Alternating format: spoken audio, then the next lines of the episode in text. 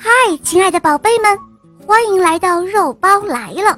今天我要给大家讲一个好听的故事，故事的名字叫《小水怪和狗熊》。下面我们的故事就要开始喽。第一集，在很久很久以前的故事里，无论发生的事情多么古怪或荒诞。主角有多么丑陋或美丽，都不需要任何解释，因为啊，那就是一种超级耐用又广受欢迎的故事模式。所以，如果你想到了一个古怪的故事，不知道从何说起，那就从很久很久以前开始吧。很久很久以前，在离古龙德镇很远很远的地方。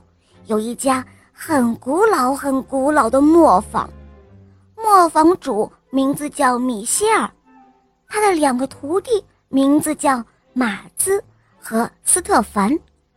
有时候来磨面的村民不那么多，干完活，米歇尔和他的两个徒弟就忙里偷闲睡一觉。偶尔呢，师徒三人一起动手。到水轮磨坊的引水区里去抓鱼。然而这一天，马兹运气特别的好，在引水区里逮到了一条活蹦乱跳的大鲤鱼。哦，把它收拾干净了，做一餐煎鱼吃。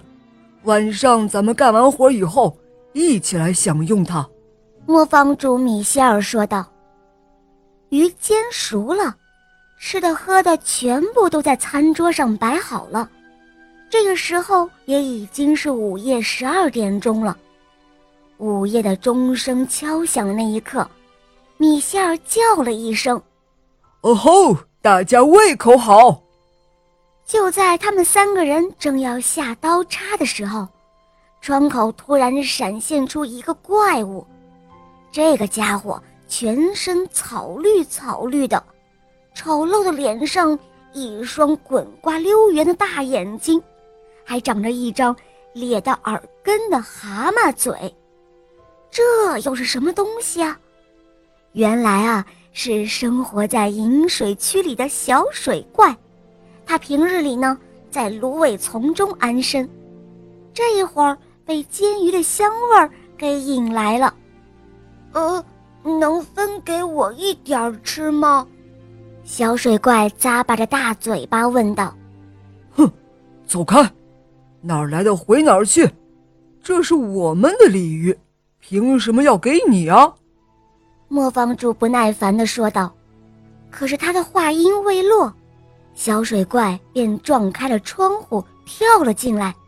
只见他暴怒地喘着粗气，挥舞着他的大手掌。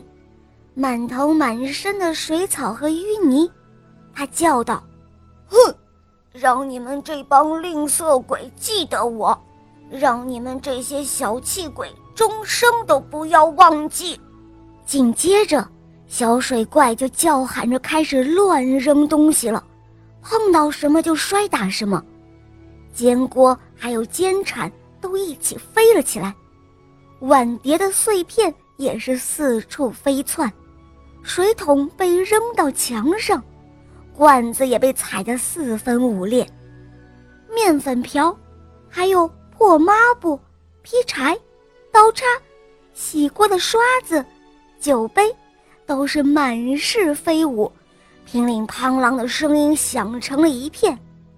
我的天哪，这真是一场飞来的横祸呀！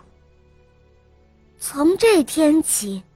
每天夜里的十二点，那个小水怪都会光临古龙德的磨坊。午夜的钟声一敲过，磨坊里就会响起摔盆打碗的声音，还有咆哮的怪叫声，吵闹的无人能够得到安宁。就这样接连的过了好几夜。磨坊主和他的两个徒弟再也无法忍受了，于是，天一黑，他们就锁上了磨坊的门，然后停掉了磨轮，抱上了被子，到附近的一个村子里去借宿过夜了。好啦，宝贝们，第一集故事肉包就讲到这儿了，大家快通过喜马拉雅搜索“肉包来了”，收听更多好听的故事吧。明天同一时间来收听第二集哦。